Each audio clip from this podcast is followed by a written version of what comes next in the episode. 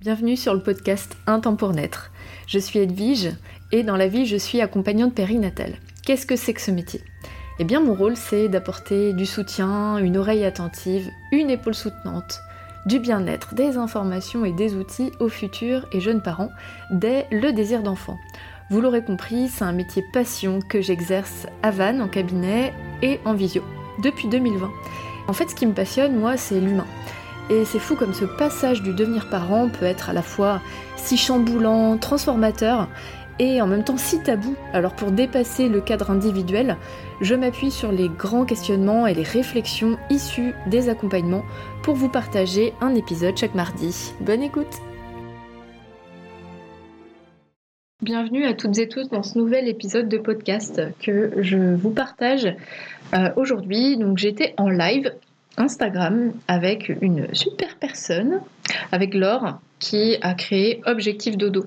Donc Laure, euh, elle est consultante en sommeil du nourrisson et de l'enfant. Et, euh, donc on a fait un live ensemble sur le fameux thème hein, du sommeil de bébé.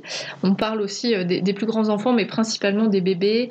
Donc ce podcast s'adresse principalement aux jeunes parents qui galèrent avec euh, le sommeil de leur enfant, qui rencontrent des difficultés de, sommeil euh, et donc euh, tout un tas de désordres qui vont avec tout ça. Voilà, donc on, parle hein, de, ce sujet, de d'à quel point on peut être désemparé quand un bébé ne dort pas et surtout quoi, faire, quoi mettre en place. voilà, donc c'est principalement pour vous que cet épisode va concerner. ça peut aussi vous concerner si vous êtes bientôt parent et que vous souhaitez commencer à vous préparer un petit peu. Donc Carole donne quelques clés. Euh, pourquoi je dis Carole? C'est Laure. N'importe quoi. Laure vous donne quelques clés.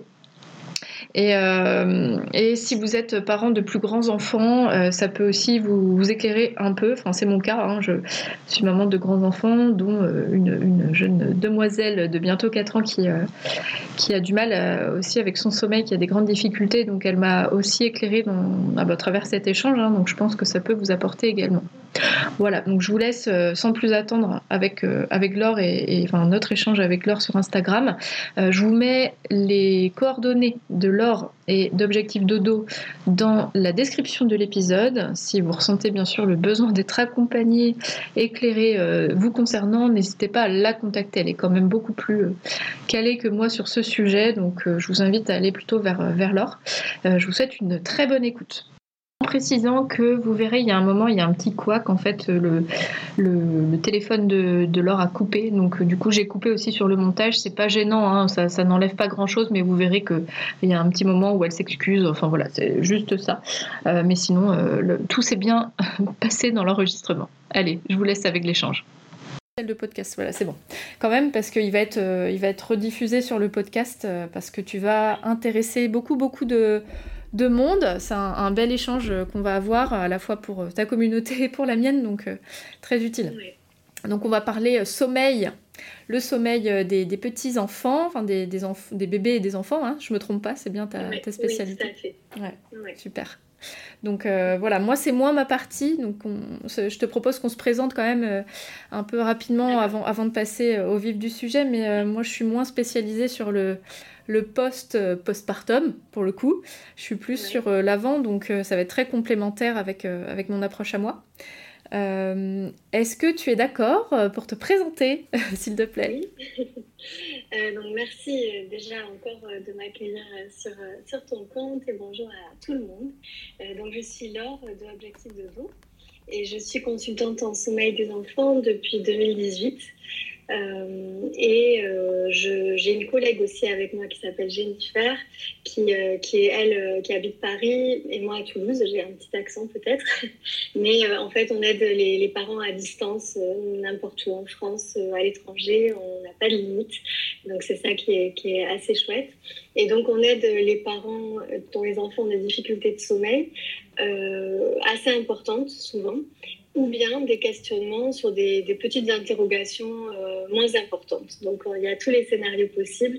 Donc soit avant l'arrivée du bébé, soit les premiers mois quand les premières euh, questions apparaissent, parce que le sommeil c'est un gros sujet à la naissance du bébé, soit quand les difficultés sont installées euh, plusieurs années. Enfin on aide vraiment tous les d'âge des, des, enfants. Quoi et on aide les, bébés et donc en même temps leurs parents qui sont en général bien épuisés. Ouais, désemparés. ouais, désemparés, perdus, euh, sous pression, euh, qui savent pas trop à quel sens se vouer et on les aide à y voir plus clair et surtout à, avancer et que ça aille mieux. Voilà. Super. Merci, merci de faire ça parce qu'effectivement, euh, je ne pense pas me tromper euh, de dire qu'il y a un réel besoin hein, d'être accompagné dans pour la plupart des parents, peut-être pas tous, mais une bonne partie. Euh, donc super, merci ah pour ta. Oui, dis-moi. Moi, je ne suis pas arrivée par hasard, hein. c'était parce que ma fille aînée avait des grosses difficultés de sommeil. Donc, c'est vraiment parce que j'ai vu à quel point ça l'a changé et à quel point elle a gagné en bien-être et en tout, et notre famille, etc. Je me suis dit, il faut que j'aide les autres familles, et c'est pour ça que, que, je me, que je me suis vraiment reconvertie à l'époque parce que j'étais prof. Et je me suis dit, c'est ça que je veux faire, euh, c'est aider les autres familles. Waouh, donc tu as quitté euh, ta vie de, prof pour euh, devenir consultante en sommeil de l'enfant. Oui. Waouh, eh bien, c'est un choix courageux et en même temps très utile. Donc, bah, écoute, ça fait cinq ans. C'est vrai que c'est un choix qui n'est pas toujours simple hein, d'être à son compte, on le sait.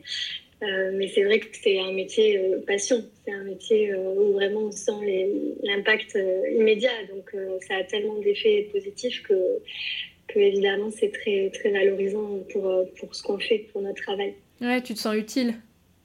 Ah oui, oui, ouais, tout à fait. Ouais. Hmm. Très utile, ouais. Eh ben, oui, parce que ça impacte, ça impacte la santé de l'enfant, ça impacte celle des parents, ça impacte le couple, ça impacte euh, le travail des parents, ça impacte les apprentissages de l'enfant à l'école, euh, la journée. Enfin, c'est ça. Vraiment, les, les champs de, de, de, domaines impactés sont énormes. C'est ça. En fait. Ouais, tout à fait. Ouais. Euh... Ah, je vois un petit commentaire de Joy, bah, ça introduit peut-être le, croisement de présentation parce qu'il y a aussi certainement des gens de ta communauté qui sont là. Euh, qui vont écouter, euh, écouter ce live, donc euh, que je me présente quand même moi de mon côté. Donc moi je m'appelle Edwige, j'ai 33 ans, je suis dans le Morbihan pour ma part, donc on est un petit peu loin géographiquement à l'échelle de la France. et j'accompagne la préconception, la grossesse, le postpartum et les situations plus complexes comme une PMA, une fausse couche, un deuil. Donc j'accompagne la transition personnelle du devenir parent. Donc je suis très présente plutôt pour euh, team objectif de dos. Euh, je vois le petit commentaire. Je, suis, plaisante, je suis présente plutôt pour les, les, adultes de mon côté. Euh, j'accompagne pas tant du côté de l'enfant. J'accompagne le passage psycho-émotionnel, corporel du devenir parent. Donc c'est très complémentaire avec euh, l'accompagnement euh, proposé euh, par, par la médecine. Sur la santé physique, moi c'est plus la santé émotionnelle, le bien-être. je suis moins spécialisée effectivement sur cette partie petite enfance qui est bien sûr extrêmement importante donc euh, là, je, vois des personnes qui se connectent et qui vont se délecter de cet échange. Euh, j'ai fait un petit FAQ, j'ai eu des, questions qui se ressemblent. Euh, donc moi, je veux bien d'abord commencer par toi, que tu puisses introduire le sujet, nous parler voilà, de, ce que tu peux justement du sommeil du nouveau-né à l'enfant. Qu'est-ce que tu peux nous, donner comme information déjà? Alors, je rassemble mes idées.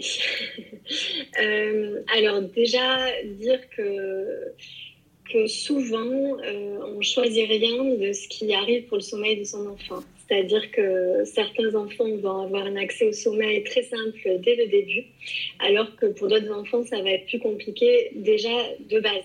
Et, ce ne sont pas les parents qui, euh, qui sont responsables, même si évidemment on sait que le tableau d'ensemble a, a, un impact, on ne va pas le nier non plus, mais en général, c'est souvent une question de personnalité, c'est-à-dire qu'un bébé va avoir plus de besoins que d'autres et celui-là, on ne pourra pas le poser, on pourra pas, euh, il va difficilement s'endormir tout seul sans être accompagné et c'est ok. Voilà, donc ça pour les premiers mois de vie, c'est souvent un peu la loterie. la loterie, on a notre voisin qui vit à son bébé qui s'endort dès la maternité et qui dormira toute sa vie, euh, peut-être ou peut-être pas parfaitement bien. Et on a euh, peut-être notre bébé qui a beaucoup de besoins, qui, qui, qui, doit, qui se réveille énormément la nuit, qui, qui et c'est normal aussi. En fait, il y a il n'y a pas tellement de normes pour les premiers mois de bébé. Ce qui compte, c'est surtout de, prendre soin, c'est-à-dire de, de s'assurer qu'au niveau médical, tout est OK et de s'assurer que le bébé est confortable. parce que les premiers mois, le sommeil est vraiment anarchique et il va évoluer très vite de semaine en semaine. Mais les points sur lesquels on va agir en premier, c'est est-ce que mon bébé peut être inconfortable? Est-ce qu'il a une allergie alimentaire? D'ailleurs, je fais un live bientôt avec quelqu'un spécialisé là-dessus. Est-ce qu'il euh, a un reflux? Est-ce qu'il euh, il y a quelque chose qui, qui fait qu'il est en difficulté? Parce que déjà ça, ça va directement impacter le, sommeil du nourrisson. Euh, donc pour les premiers mois, parce que on, peut distinguer vraiment les premiers mois et plus tard, parce que vraiment les premiers mois, ce que moi je retiens, c'est donc le fait qu'on ne décide pas tellement des besoins de son bébé, euh, que s'il se met à pleurer, ben, on va forcément être là parce qu'on va l'accompagner et on fera comme on peut. Et du coup, de ne pas avoir peur de créer de nouvelles habitudes les premiers mois. C'est souvent ce que les parents euh, en tête et se mettent énormément de pression en se disant là je l'habitue au bras, il y a toujours quelqu'un pour nous le dire, tu l'habitues au bras, il va dormir contre toi jusqu'à sa majorité. Euh, de, qui, on va se sentir euh, mal faire en se disant j'en fais trop, c'est de ma faute si mon bébé a, autant de réveil et s'il a autant de besoins. Donc déjà de se dire euh, non, c'est ok, vous faites avec votre bébé, avec ses besoins. S'il pleure quand vous le posez, ben, les pleurs d'un bébé tout petit doivent être, euh, doivent être euh, accueillis. Euh, et dans la mesure du possible, évidemment, on, encourage à, accompagner son bébé s'il a, s'il a besoin d'accompagnement pour s'endormir. Voilà. donc là, pour les premiers, pour les premiers mois, peut-être c'est les, deux idées phares qui, dans l'idée de déculpabiliser les parents c'est peut-être ça déjà. Et ça ne veut pas dire qu'on ne peut pas avoir une stratégie, qu'on ne peut pas avoir des étapes à mettre en place ou en tout cas tendre vers ça et, avoir une vraie stratégie en se disant qu'est-ce qui est possible, qu'est-ce qui n'est pas, qu'est-ce qui est réaliste, qu'est-ce qui n'est pas, pas et vers quoi je peux aller dans les prochains mois, prochaines semaines. Donc euh, moi j'ai tendance quand même à favoriser au maximum l'information des parents parce que euh, de, savoir où on va, ça permet déjà de, de se dire bon ok, ça c'est normal, ça c'est pas normal, vers quoi je vais? Et, euh, d'ailleurs, c'est pour ça que je, je ferai bientôt des, ateliers d'information dans une, dans une, clinique, parce que je trouve que d'agir avant, ça permet déjà de, de résoudre pas mal d'anxiété des parents euh, les premiers mois. Hmm. Très, oui, très, très bonne initiative, effectivement. Ouais. ouais, bien sûr. Hmm. Parce qu'en plus, on sait que l'anxiété des parents ne va pas forcément aider le sommeil. C'est de l'huile sur le feu. voilà, de l'huile sur le feu. Donc pour les premiers mois, je dirais peut-être ça pour les, pour les, les, idées principales. Et ensuite, quand l'enfant grandit, euh, ben on va... Euh, disons qu'il n'y a pas de règle là aussi. C'est vrai qu'on entend beaucoup parler d'endormissement autonome. On entend beaucoup parler de ça. Il faudrait que ton enfant s'endorme en autonomie. Euh, c'est vrai que dans la plupart des cas, après 6-7 euh, mois, si une habitude d'endormissement est installée au coucher du soir, il y a des chances que l'enfant, pendant la nuit, lors de ses réveils nocturnes qui sont tout à fait normaux, ait besoin d'être accompagné à nouveau pour se rendormir. Sans parler des tétés ou des repas qui sont tout à fait habituels la première année. Hein. Et du coup, c'est vrai que souvent, quand les personnes me contactent euh, après 6-7 mois, on va chercher à aller vers cet endormissement autonome dans l'idée d'améliorer les nuits. D'accord, donc il y a vraiment une euh, charnière à 6-7 mois. Ce que tu es en train de dire, c'est que euh, avant 6-7 mois, c'est beaucoup plus physiologique finalement, et on essaye de s'adapter comme on peut. Le but, c'est, si tu, tu, me dis si je me trompe, mais ce que j'ai compris, c'est que toi, tu mises sur le discernement ce qui est possible, pas possible, et, de, que chaque, euh, chaque semaine euh, évolue et qu'il ne faut pas se dire ça va rester comme ça. Donc euh, c'est de l'accompagnement du bébé au jour le jour. Et à partir de 6-7 mois, il y a quelque chose de l'ordre de l'affectif qui vient se mettre en place. ça correspond au début de la période d'angoisse de séparation, non? Est-ce qu'il y a quelque chose autour de ça? Alors c'est moi, je, je, je corrigerai enfin, mon avis par rapport au sommeil, hein, surtout, c'est que c'est plutôt que l'enfant développe ses capacités d'autorégulation. Et du coup, on peut avoir une petite fenêtre où ce qui n'était pas possible un mois avant devient possible à cet âge-là. Mais ça dépend de si le bébé est né à terme. Et il y a des bébés, moi ça m'arrive euh, à des bébés de 7 mois de dire, OK, là, euh, il faut patienter encore. C'est trop tôt. Ah. Parce qu'il n'est pas question que le bébé hurle de panique dès qu'on essaie de, changer ses habitudes de sommeil.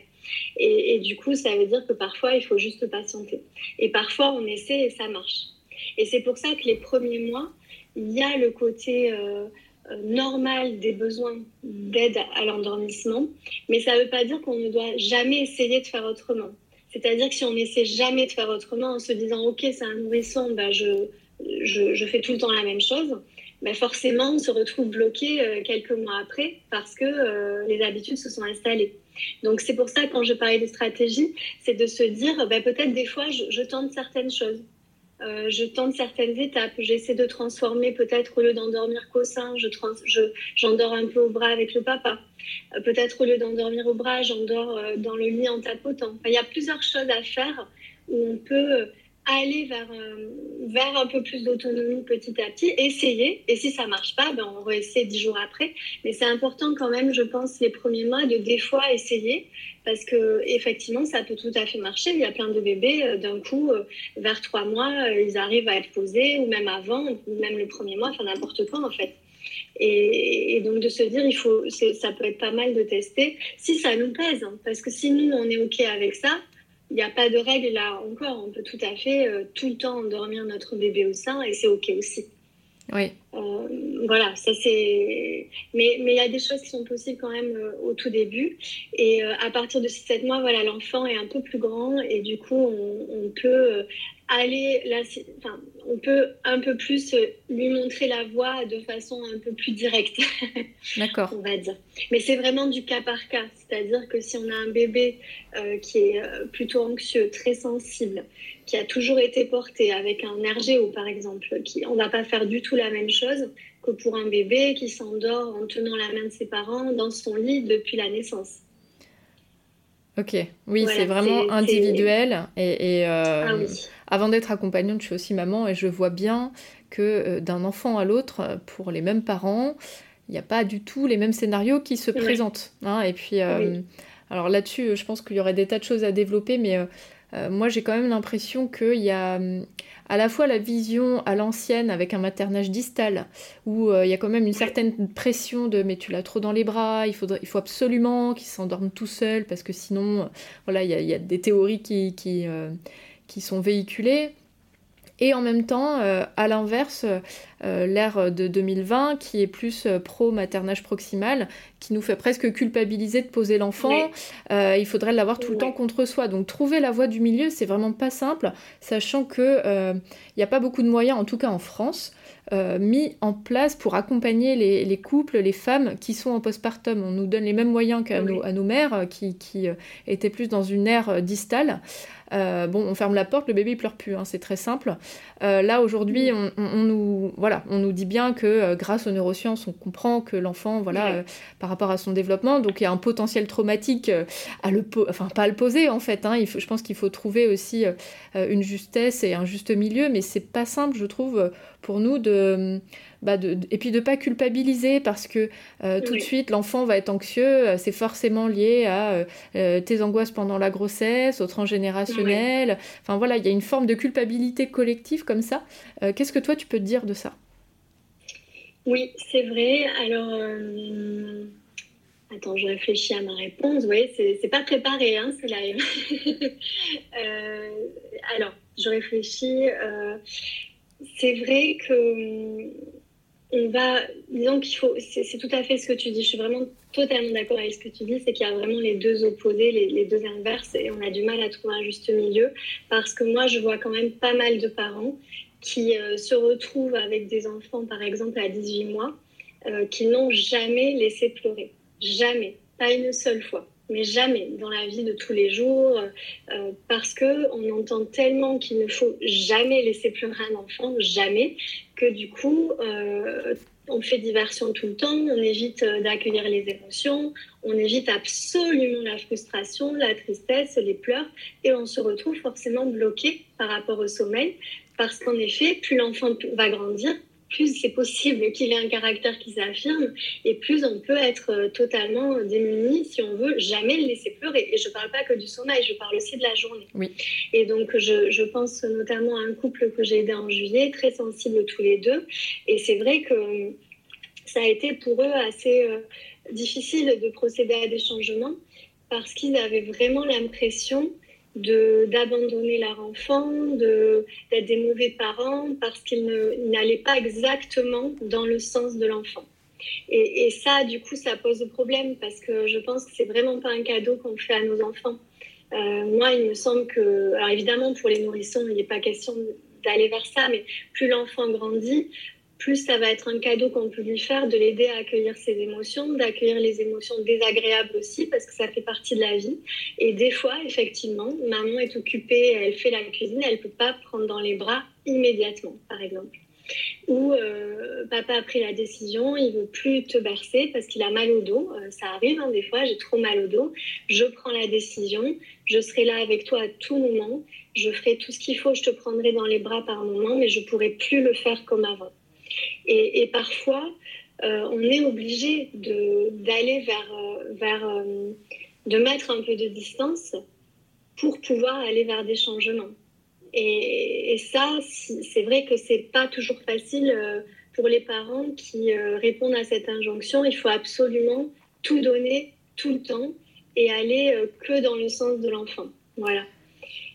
Et c'est pas évident parce que moi, je, je considère vraiment mais vraiment, j'en suis convaincue que, que, quand je suis là avec ma fille, et je le sais parce que ma deuxième, euh, elle était, avait un RGO, quand j'ai décidé de ne plus la porter dans les bras, pour je l'ai portée 10 euh, mois, nuit et jour, euh, à la verticale, mais quand j'ai décidé de le faire parce qu'elle allait mieux, j'étais convaincue de, de, bien faire. je savais que j'étais là pour elle, je l'ai prise dans les bras autant de fois que besoin, mais à la fin, elle s'est endormie dans son lit parce que je savais que, que là, c'était possible mais, mais on peut faire la même chose et avoir la boule au ventre, être hyper angoissé, se dire euh, j'abandonne mon enfant, je le traumatise. C'est vraiment terrible, hein. selon les injonctions qu'on a en tête. Ouais, tout à fait. Puis plus le temps s'installe, plus effectivement, bah, y a, hum, quand, quand ils grandissent, comme tu le dis, il y a un caractère qui s'installe. Et euh, on sait que euh, renverser la vapeur, ça va demander beaucoup d'efforts. Et à ce stade-là, globalement, les parents sont déjà épuisés en fait. Ils sont déjà fatigués d'avoir donné autant, de ne pas avoir reçu euh, autant qu'ils ont donné pendant de nombreux mois. Il y a le background des essais bébés, de la grossesse, de l'accouchement, du postpartum hein, pour la maman, la relation de couple, etc. Voir les aînés quand il y a des aînés. Et, quand arrive le moment où tu dis non mais là j'en peux vraiment plus, il faudrait que ça change, bah, en fait tu sais que ça te demande un effort de, parce que l'enfant va résister forcément. Et donc tu as toutes ces injonctions qui veulent revenir, des cris. Enfin, c'est, hum, ça doit pas être facile à accompagner ces, ces situations.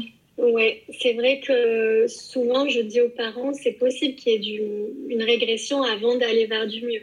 Parce que forcément, si ça fait six mois qu'on a fait le choix, et avec raison, je pense, hein, quand on est épuisé, de dormir avec son enfant, par exemple, de deux ans, parce qu'on est épuisé et qu'on lâche, et je pense qu'il y a des moments où il faut faire ça, il faut lâcher tant qu'on ne peut pas faire autrement. Euh, quand on a fait ça et qu'on va changer les habitudes, forcément, au lieu de dormir toute la nuit, il va y avoir des moments plus compliqués. Donc on va vers une régression avant d'aller vers une amélioration. Il faut vraiment se focaliser sur l'objectif. C'est pour ça que c'est objectif de dos, plutôt que sur l'instant présent. Euh, et les parents me disent, sans toi, sans vous, on, on ne serait jamais arrivé. Parce qu'en fait, moi, nous, on a vraiment la vision euh, à long terme. Et parfois, les parents me disent non, mais là, on n'y est pas du tout, en fait. Alors que moi, je vois, je vois ce qui est en train de se jouer et je vois que si on est tout à fait. Tu vois la, lumière au bout du tunnel, ah, ne la vois pas. Ouais. Et c'est pas évident parce que des fois les parents me disent on a toujours des réveils par nuit. Je dis mais non, on a des réveils, mais c'est normal, on les a encore. Mais eux, ça, ils les voient pas. Sans accompagnement, ils auraient arrêté. Ouais. En se disant bon là, on a testé quelque chose, ça marche pas. Au bout de trois jours, il y a toujours des réveils, on lâche l'affaire.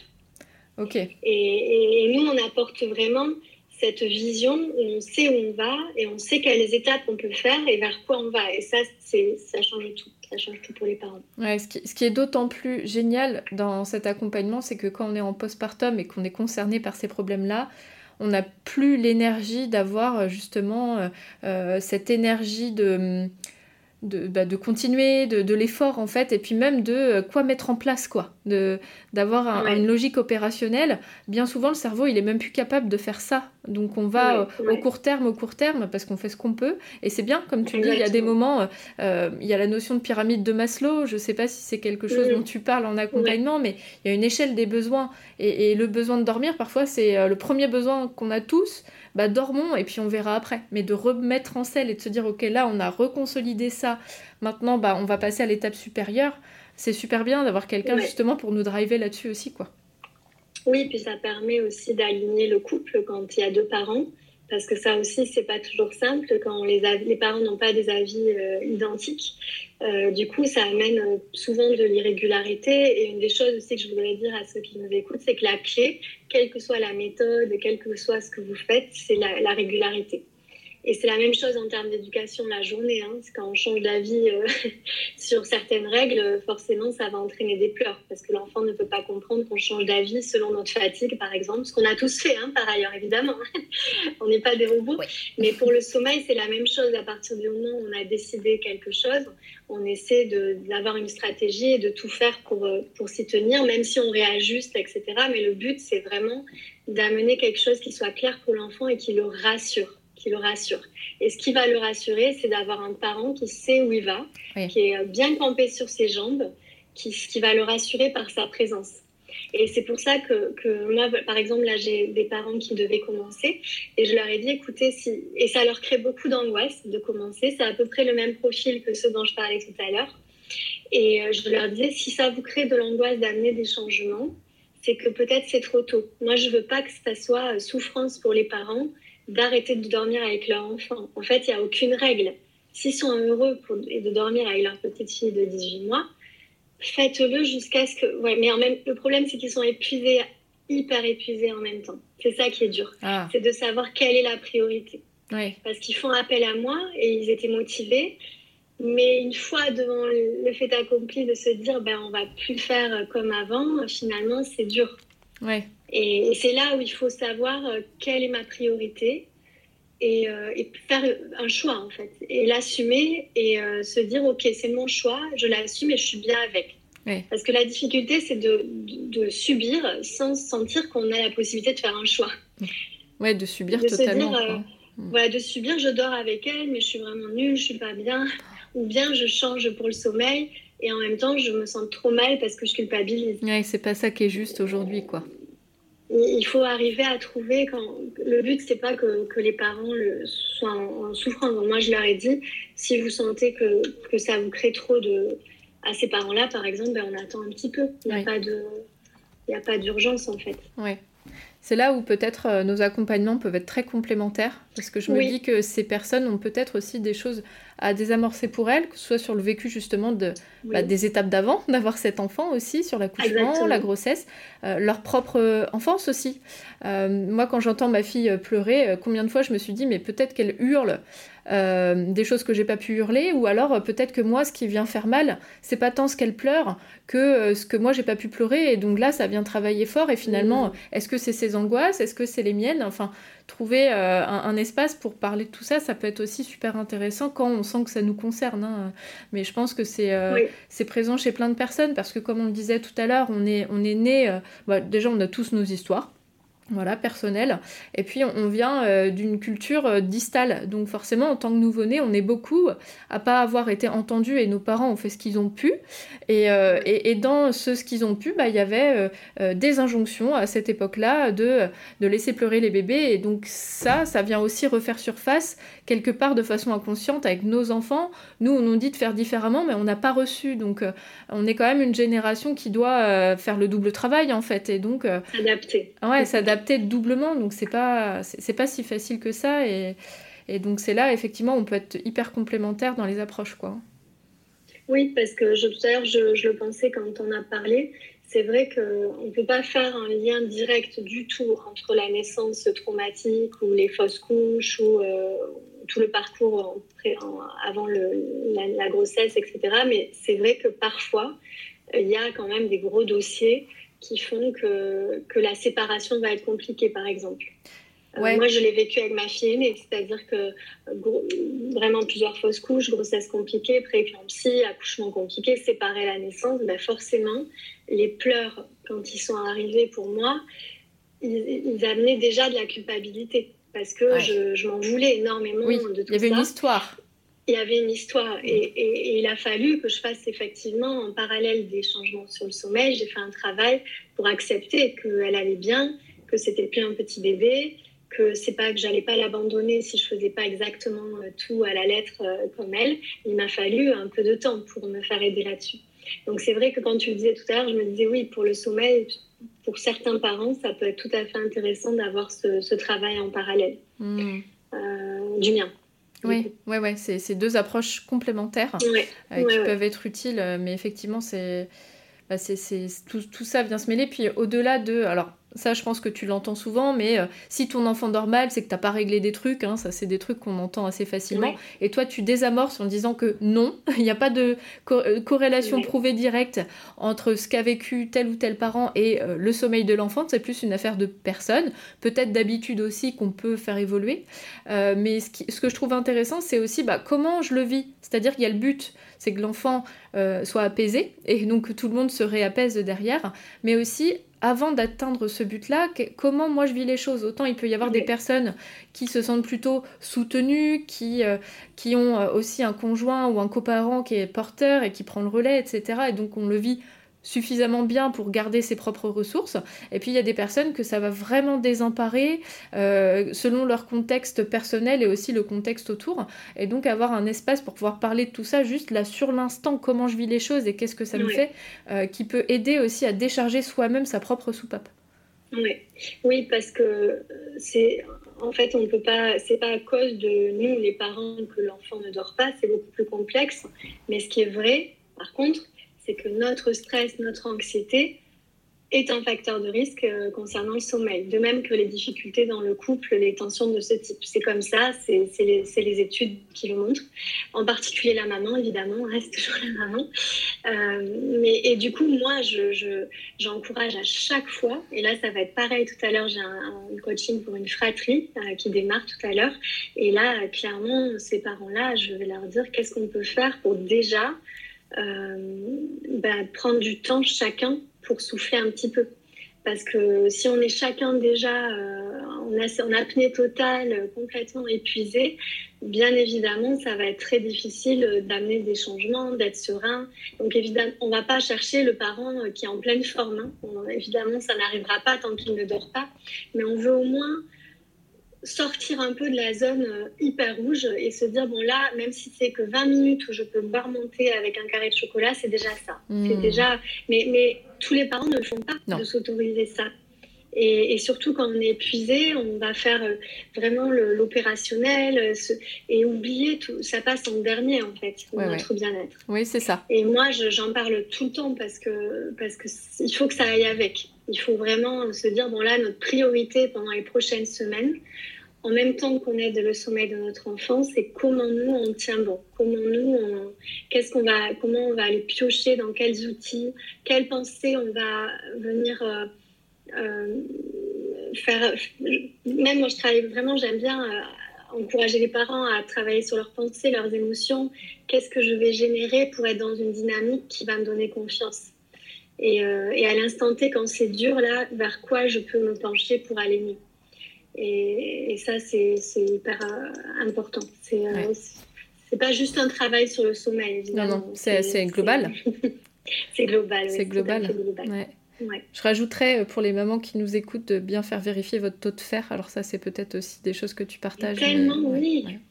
Parce que les émotions, euh, en postpartum, on, peut travailler sur les émotions, mais si le taux de fer, ce qui est fréquent en postpartum, est pas bon, et il n'est pas tout le temps surveillé, euh, le taux de fer, euh, enfin une anémie, provoque hein, des, dérèglements émotionnels, une extrême fatigue, en plus de, ce que vous traversez. Donc en fait, c'est le, serpent qui se mord la queue. Quoi. Je voulais juste rajouter ça à titre d'information qui est quand même assez facile à vérifier et qui est une clé de voûte. Hein.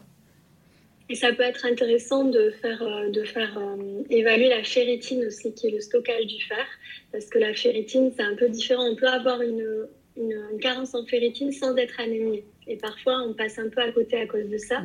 Et on va avoir euh, les cheveux qui tombent, on va avoir plein de symptômes, alors qu'on n'a pas d'anémie pure et dure. Donc la ferritine aussi, ça peut être intéressant. Et, oui, oui, ça oui, moi je, je pose toujours la question. bon, parfait. Est-ce que tu souhaites rajouter autre chose avant que je passe aux quelques questions qui ont été posées? Euh, oui, peut-être, je voudrais juste, en tout cas sur cette question-là, dire vraiment euh, que tout est toujours possible. Voilà. Souvent, on se dit, mais, mais non, ça marche pour les autres et pas pour nous. On a tout essayé. Euh, c'est pas, ça peut pas marcher pour nous. Ça marchera sur les autres, mais nous, c'est mort. Et sachez que moi, j'étais dans ce cas. C'est le cas de beaucoup de parents. Parfois, j'ai des parents qui me disent clairement, bon, on n'y croit pas. mais surtout les papas, sans vouloir faire de généralité, mais quand même, c'est plutôt cette tendance. Les papas qui me disent, bon, là, franchement, je fais, mais vraiment pour faire plaisir à ma femme. et, en fait, si on y arrive, on n'a pas baguette magique. Ça, c'est sûr. On va pas vous promettre euh, la lune. On va vraiment faire un travail ensemble pour, euh, pour y aller ensemble. Voilà. C'est, ça demande effectivement un peu d'engagement, ça demande de bien comprendre la situation, mais euh, il y a de l'espoir. Donc si vous avez, si votre enfant a des difficultés de sommeil, vraiment ne restez pas comme ça parce que c'est trop dommage de, alors qu'il y a des choses à faire pour l'aider quoi et vous aider du coup. Oui c'est ça, hein, toute la famille. Bah, Merci, merci pour ce petit, euh, voilà, ce petit euh, rappel qui n'en est pas un, qui est juste euh, la base de tout, que tout est possible et que quand le désespoir vient aussi de la fatigue, hein, on n'y croit plus. ouais. Hein. Donc voilà, c'est d'avoir une main tendue pour nous sortir des, du fin fond de la boue et puis après on retrouve des ressources pour en sortir soi-même. Ah oui. Mm. Alors je passe aux questions qui ont été posées. Euh, mon bébé fait sa nuit, mais pas de sieste la journée, il est exténué. C'est un bébé, je crois, qui a entre 3 et 4 mois, dans mes souvenirs. D'accord. Voilà, il n'y a pas de question, mais qu'est-ce que toi tu peux dire de ça? Alors du coup, euh, déjà, j'encouragerais à être bien sûr qu'au niveau médical, tout va bien, encore une fois, parce qu'on ne sait pas, est-ce qu'il peut y avoir quelque chose, plus de repas dans la journée, s'il fait ses nuits, du coup, ça veut dire qu'il mange plus pendant la journée. Est-ce que s'il a allaité, est-ce que la maman tient un journal alimentaire pour voir s'il n'y a pas un inconfort la journée du fait de ses repas peut-être davantage rapprochés la journée? Euh, bon, sachant que tous les conseils comme ça pour des rapides questions sur Instagram, euh, c'est pas complet, c'est très euh, général, hein, on est d'accord. Tout à fait. et aussi, moi, je travaillerai sur les temps d'éveil, c'est-à-dire que souvent, quand les parents me disent mon bébé dort très peu la journée ou pas, c'est simplement que le bébé a, a pris, est en surfatigue et comme on, le, comme on a manqué le bon moment pour le, le faire dormir, Ensuite, il n'a plus fatigué et c'est un peu un cercle de surfatigue qui se, qui se met en place. Je ne sais pas, je ne comprends pas, j'ai jamais eu ça. Bon. j'ai mis sur un ventilateur, je m'excuse vraiment. Mais non, mais c'est, euh, écoute, on a, on a quand même rembrayé. Euh, enfin, j'ai, parlé de mon expérience perso en, t'attendant, en disant qu'en fait, euh, je, suis désolée. je me sens, je me sens même ton intervention est très utile même pour moi euh, parce que je me sens pleinement. Euh, euh, je comprends des trucs en fait sur mon approche, comment j'ai pu materner ma fille et peut-être le petit coche là que j'ai pu louper qui a fait instaurer, puis elle a un caractère, on va dire bien bien trempée cette petite, plus que ses sœurs. Et donc du coup voilà ça m'a ça m'a surprise comme quoi d'un enfant à l'autre on croit qu'on sait puis en fait on sait pas du tout.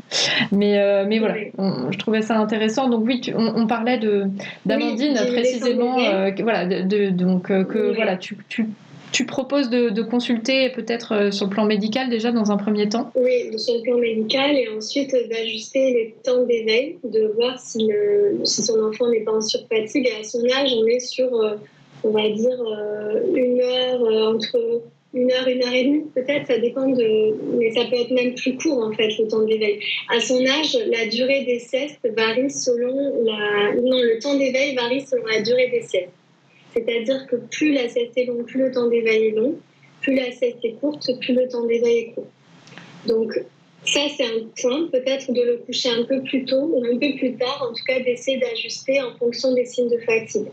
Ce qu'il faut savoir aussi, c'est que certains bébés très éveillés, c'est le cas de beaucoup d'enfants que j'aide, n'ont pas des signes de fatigue hyper euh, évidents à, observer. Interpréter. C'est-à-dire que si on a son enfant qui est en pleine stimulation, euh, et ça arrive parfois dans les collectivités, qui est en pleine comptine, ben, il ne va pas avoir de signes de fatigue flagrants. Il ne va pas bailler, se frotter les yeux, Et du coup, on va se dire, ah ben, il n'est pas fatigué. et sauf que si, il est fatigué, sauf que les signes de fatigue ne sont pas aussi évidents que pour un autre enfant. Donc, ça veut dire peut-être euh, soit être vraiment attentif aux signes de fatigue dès qu'il y a des signes de fatigue, comme je viens de décrire, le coucher vraiment dans le quart d'heure. Et ça peut être aussi d'identifier la phase avant, c'est-à-dire le regard un peu apathique, les arcades sourcilières qui rougissent, le regard qui se détourne. Et là, ça veut dire déjà, je commence à fatiguer. Donc ça ah. peut être le moment de me mettre en portage et ensuite d'aller dans la chambre pour la petite routine, par exemple. Vous voyez? Ah, super ces signaux. Et, ouais, ça c'est la phase avant, c'est je commence à fatiguer. Ensuite c'est je suis fatiguée, il faut me coucher, donc c'est le, les bâillements, frotter les yeux, tirer l'oreille par exemple. Et la phase d'après, que les parents identifient aussi souvent, c'est euh, je me cambre, je serre les poings, je pleure très fort et là on a loupé le coche. Ouais, c'est un peu tard. C'est un peu tard. Donc moi je, je regarderai les temps d'éveil et dernier point comme ça à deviner, peut-être que je, je, ferai seulement des, dans un premier temps des, des dodos en portage ou en mouvement ou euh, pas dans le lit. Voilà. Moi je, je, préfère dans un premier temps des dodos euh, que en portage par exemple pour repartir sur des bonnes bases pour les siestes. Et ensuite, on, voit ce qu'on peut faire euh, pour éventuellement le reposer. Mais déjà, quand on sort de, ce cycle de surfatigue la journée, euh, déjà, ça, sera un, très bon point. Et aussi, peut-être que ce bébé-là, il dormira beaucoup mieux euh, dans le noir, dans une chambre avec peu de luminosité, avec peut-être des bruits blancs. En fait, il y a des enfants qui, jusqu'à trois mois, dorment n'importe où, n'importe quand. Et vers cet âge-là, il commence à être plus sensible. Peut-être ce bébé-là est très éveillé, a besoin d'être, d'être moins stimulé. Et du coup, le noir et les bruits blancs, ça pourrait peut-être l'aider aussi pour les siestes. Bon, mais merci, c'est génial. Plein de ressources qui tombent à pic.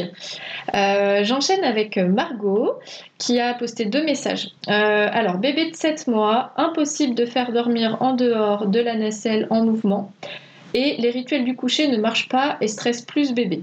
Avez-vous des solutions? D'accord. Alors, pour le premier point, euh, difficile de le faire dormir autrement qu'en nacelle. Alors, euh, bah là, c'est peut-être euh, vu comme ça, il y aurait plusieurs choses à faire. Donc déjà, est-ce que c'est parce qu'il a un reflux, par exemple Il y a des bébés avec reflux qu'on a beaucoup de mal à faire dormir autrement que, que euh, en nacelle ou en transat, ou même si c'est pas l'idéal. Hein. On sait que les recommandations, c'est à plat sur le dos, mais bon, on fait comme on peut parfois. Euh, déjà être sûr là aussi pour quelles raisons. Ouais. Bah là, il me semble que euh, pour avoir discuté rapidement avec le papa, qu'en fait, c'est même plus un, un reflux, c'est a priori, enfin en tout cas, il n'y a pas encore de diagnostic peut-être de sténose du pylore. Enfin voilà, quelque chose qui est même au-delà du reflux finalement euh, très très gênant. Donc bon voilà, après, euh, mais c'est bien de parler de reflux même pour les autres personnes qui écoutent euh, également. Hein. Il faudrait voir, euh, c'est vrai que moi, je connais moins les cas particuliers, euh, les, causes générales euh, de difficultés de sommeil, c'est souvent le reflux, les allergies alimentaires les premiers mois. Eh oui, d'accord. la, la, du sommeil pour les enfants plus grands, c'était peu diagnostiqué encore. Mais là, du coup, s'il y a quelque chose de médical, bah, il faudrait vraiment y aller au cas par cas, en savoir plus pour savoir ce qui est possible pour ce bébé. Parce que s'il est inconfortable, c'est pareil, est-ce qu'on arrivera vraiment à faire différemment Donc euh, là, je, première question. Première question, il faudrait avoir plus de détails et peut-être réfléchir à transformer les béquilles de sommeil. Les béquilles de sommeil sont tout ce qui accompagne euh, l'enfant à l'endormissement. Donc tout à l'heure, je l'ai un peu évoqué. Donc là, ça peut être un endormissement dans la nacelle, mais ça peut être les bercements, ça peut être la tétée, le biberon, euh, toucher les cheveux de maman. ça peut être vraiment plein de choses, une berceuse et peut-être réfléchir à transformer, au lieu de l'endormir dans la nacelle, de l'endormir euh, en le berçant dans les bras ou en tapotant, puis en tapotant dans le lit. En fait, de trouver un moyen, une béquille qu'on peut transposer hors de la nacelle. Hmm. Peut-être je réfléchirai à ça, mais euh, il faudrait, euh, s'il y a une raison médicale, je ne suis pas très très à l'aise euh, pour, Il faudrait qu'on sache, qu'on en sache un peu plus, mais à mon avis, il faudrait procéder par étapes, je pense. Donc, si Margot veut faire appel à toi, elle et son compagnon, tu recommandes peut-être d'attendre d'avoir le, le, le, diagnostic euh, ben, médical? Ils peuvent toujours me contacter, ils peuvent toujours me contacter, m'expliquer la situation et moi je, je leur donnerai mon avis un peu plus en détail ils peuvent me contacter et comme ça, je, je, leur donnerai mon avis. oui, pas de problème. Ok, super. bah merci pour eux parce que voilà, c'est des gens que, que j'aime beaucoup d'amour et j'espère qu'ils vont trouver des solutions parce que c'est vraiment épuisant. Et donc, merci pour eux. Euh, et j'ai Marlène euh, qui met ici bébé de 4 mois qui dort une heure en journée ou micro-dodo après la tétée sur maman. Que faire? Ça rejoint un petit peu le premier, mais c'est un peu, un peu subtil. Euh, bah, moi, je, ça rejoint quand même ce que j'ai dit avant. Vraiment, je pense qu'il y a de ça aussi. faire peut-être plus de, dodo sur maman et de voir si ça augmente le sommeil en journée.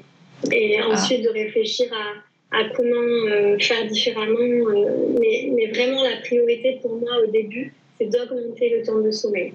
Alors, ça dépend aussi, c'est-à-dire qu'il n'y a pas de règle, il n'y a pas de moyenne à cet âge-là vraiment. Euh, donc, il y a des bébés qui vont dormir 10 heures sur 24 heures, alors peut-être pas 10 heures, un peu plus, mais qui vont être en forme, alors qu'un autre va avoir besoin de 20 heures pour être en forme. Donc, ce qui va surtout compter, c'est comment est mon bébé dans la journée. C'est-à-dire que s'il dort une heure la journée et qu'il est tout le temps épuisé, euh, je renvoie à ma réponse précédente. S'il dort une heure la journée et qu'ensuite tout se passe bien et qu'il est couché très tôt le soir et que ça marche, j'avoue que j'ai un doute. Je, je, vote pas trop pour ce scénario. à mon avis, c'est plutôt le premier scénario.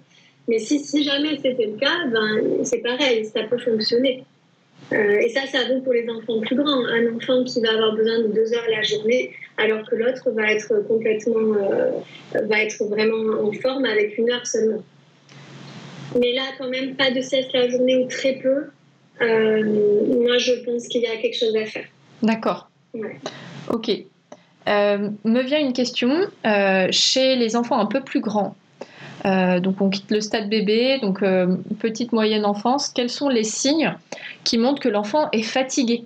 Qu'est-ce que tu peux en dire? Parce que des fois, on va chercher des TDAH, des trucs bon, euh, qui peuvent être tout à fait justes, mais qu'est-ce que tu pourrais dire qui est juste un signe d'épuisement, de fatigue oui. Alors, le premier signe, c'est de se dire est-ce qu'il faut réveiller mon enfant le matin? S'il faut le réveiller le matin pour aller, alors c'est pas par ordre d'importance, hein, mais celui qui vient en premier, si je dois le réveiller le matin pour aller à la, chez la nounou, à la crèche ou à l'école, c'est qu'il manque déjà de sommeil. C'est-à-dire qu'on ne devrait pas avoir besoin de réveiller son enfant. Si on a besoin de le réveiller, c'est qu'il faudrait grappiller du temps de sommeil dans la soirée. Et ça veut dire le coucher plus tôt. Euh, si on veut vraiment respecter les besoins de l'enfant, c'est vers ça qu'il faudrait tendre. C'est pas toujours possible, hein, et parfois les parents ont avoir envie, ben, l'enfant n'a pas envie, lui, ou bien le planning ne le permet pas. Mais en tout cas, il n'y a pas de remède. S'il manque de sommeil parce qu'on doit le réveiller le matin, il n'y a que en le couchant tôt qu'on peut tenter de, de, grappiller des heures de sommeil. Donc, si, et parce que le risque, c'est que, c'est que du coup, ça soit un peu un cercle vicieux. C'est-à-dire que je dors plus la journée pour compenser mon manque de sommeil nocturne, ce qui fait que les soirées sont compliquées et en fait, on s'en sort jamais. Euh, donc, euh, plutôt le soir. aussi, c'est voilà, souvent quand on doit réveiller l'enfant le matin, bah, du coup on ne laisse pas la sieste trop déborder la journée, on se tient à la moyenne euh, de la sieste à l'âge de notre enfant et on réajuste petit à petit le coucher du soir.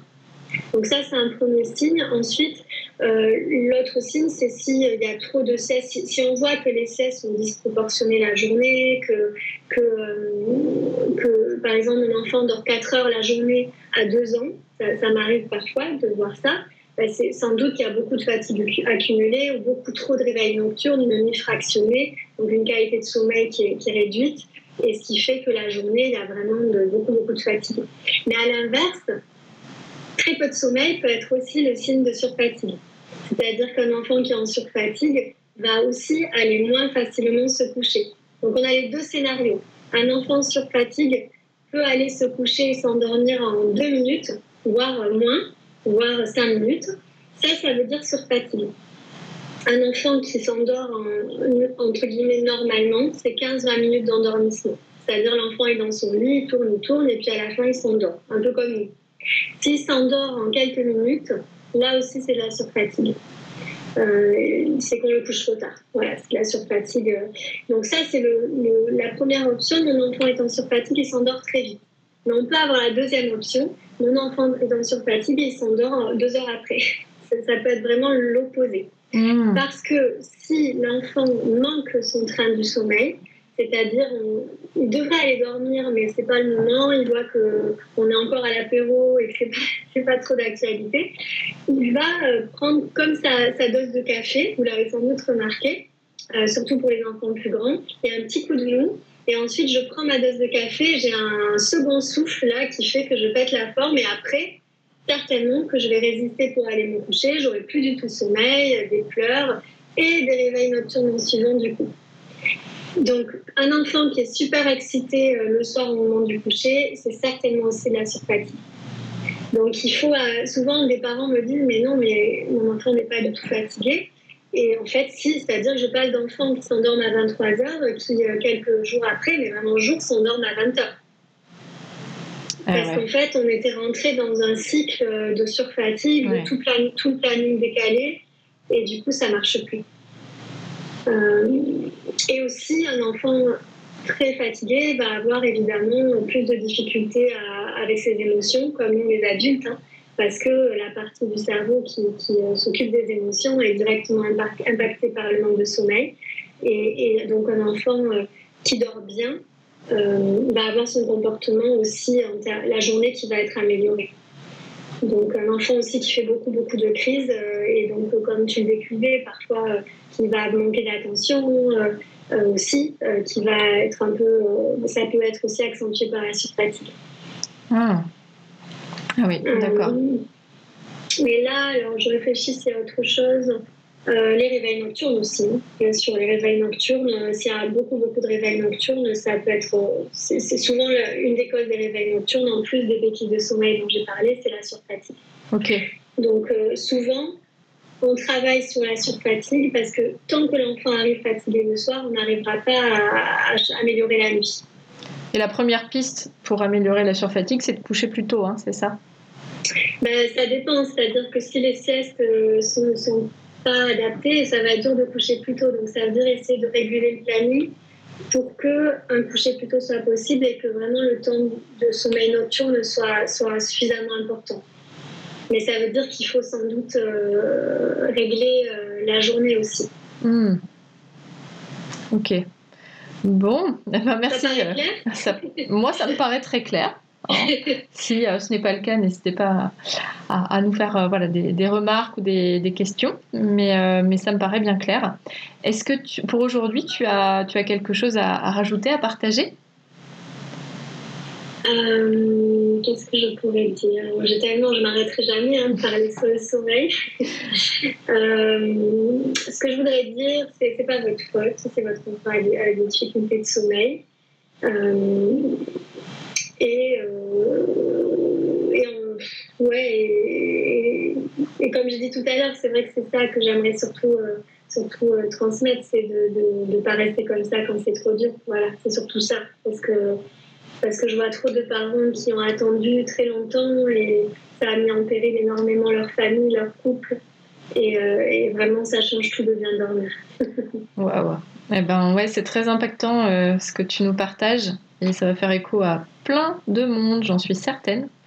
Euh, je vais rediffuser tout ce qu'on a partagé sur le podcast. Donc pour pour expliquer à ta communauté notamment, euh, mon podcast s'appelle Un temps pour naître. C'est un podcast euh, dédié au devenir parents, donc aux futurs et jeunes parents, avec euh, des réflexions, des questionnements sur des sujets où on se sent un peu seul. Bon, voilà, le sommeil des enfants en fait clairement partie. Donc voilà, tu as toute ta place dans le podcast, ça c'est clair. Je me permettrai de, partager tes coordonnées dans les liens de l'épisode.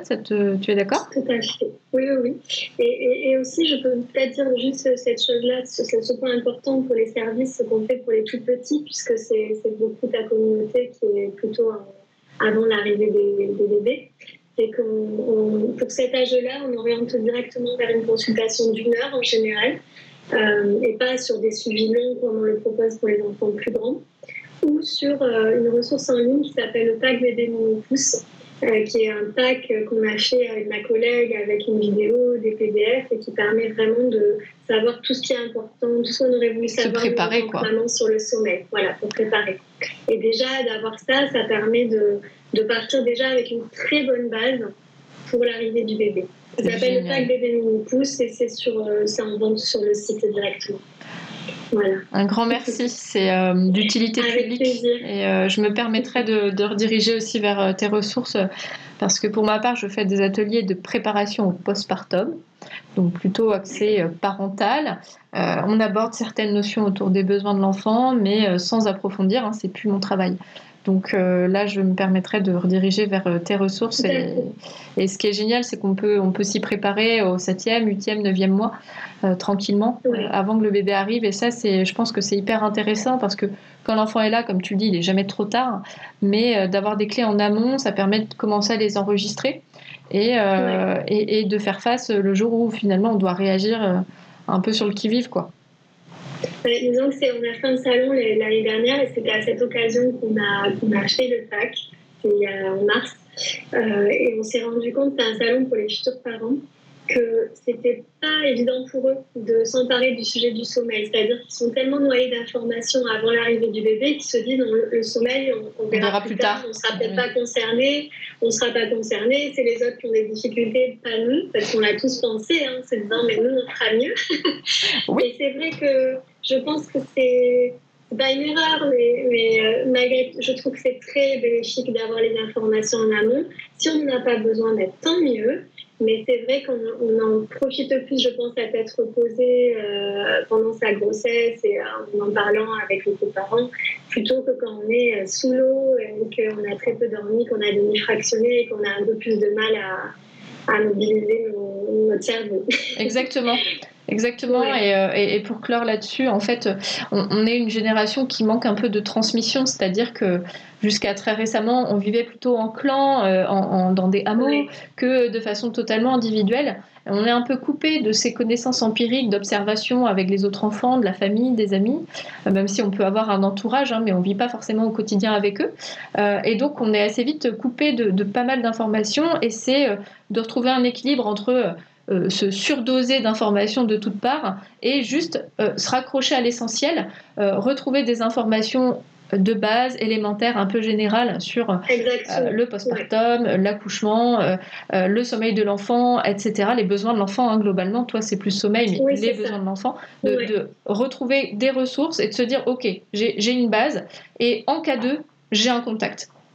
Oui, tout à fait. Parce que pour moi, ça, ça doit vraiment faire partie du mois d'or, euh, exactement au même niveau que les autres choses, de prendre soin de la maman, le, le, rôle du papa et tout, ça. Pour moi, le sommeil, c'est au même niveau. C'est vraiment euh, ce qui va être déterminant dans le l'intensité du postpartum, le sommeil, le sommeil du bébé, vraiment. Tout à fait. Donc, euh, avec l'alimentation aussi. Euh. En tout cas, plein de. S'il y a beaucoup de, futurs parents qui étaient là, ben, je vous souhaite euh, moi, une très bonne fin de grossesse et d'arriver de, de bébé. Eh ben, également, un bon courage à, tous les parents qui sont concernés par des, des problématiques de sommeil de leur enfant. Vraiment, que d'empathie, en tout cas me concernant, euh, qui suis toujours dedans. Je crois que je vais, je vais faire appel à toi, en fait, hein, Laure, clairement. peut-être ah, N'hésite pas, comme ça tu auras ta propre expérience. Et, oui, oui, oui ben, n'hésite pas, vraiment, parce que c'est possible. Donc plein de courage à tout le monde et j'envoie plein d'énergie. Je suis passée par là moi aussi et parfois on ne voit pas la lumière au bout du tunnel, mais vraiment euh, ça peut revenir et un jour euh, vous en rigolerez presque. Moi, je rigole pas encore quand même. Mais peut-être parfois ça vient. Moi, j'avoue, je rigole, mais parfois par désespoir, tu vois. Oui, mais c'est pas le bon. Euh... Rigoler, hein. Mais bon, c'est mieux d'en sortir et euh, bien sûr d'avoir des ressources clés. Hmm. Bah, merci beaucoup en tout cas. Euh, merci à euh, toi. Merci beaucoup Edwige. Merci. Avec plaisir. Et, et, donc rediff dans le podcast mardi. Voilà, si tu veux partager à ta communauté, à partir de mardi, on sera disponible tout le temps dans les oreilles et pas à travers les yeux. Et je partagerai celui sur les cuisines parentales aussi, parce que je pense que ça pourra vraiment beaucoup intéresser mes abonnés aussi. Super, et eh ben les miens aussi. Donc euh, que abonnez-vous au compte de l'une de l'autre si, euh, si ça vous parle, hein, si les approches vous parlent. Bonne fin de journée à tout le monde. Merci Au revoir. À bientôt. Merci. Au revoir. Merci pour votre écoute et votre confiance. Si vous aimez mon podcast, vous pouvez m'aider à le rendre plus visible en me mettant une note et un avis sur votre appli de podcast. Vous pouvez aussi partager auprès de vos proches qui sont concernés. Et si vous souhaitez vous aussi être accompagné sur votre chemin du désir d'enfant et de la maternité, mes séances se font au cabinet à Vannes ou à distance par visio. Envoyez-moi un message privé sur Insta ou un mail à edvige.intempournaître.fr. À bientôt!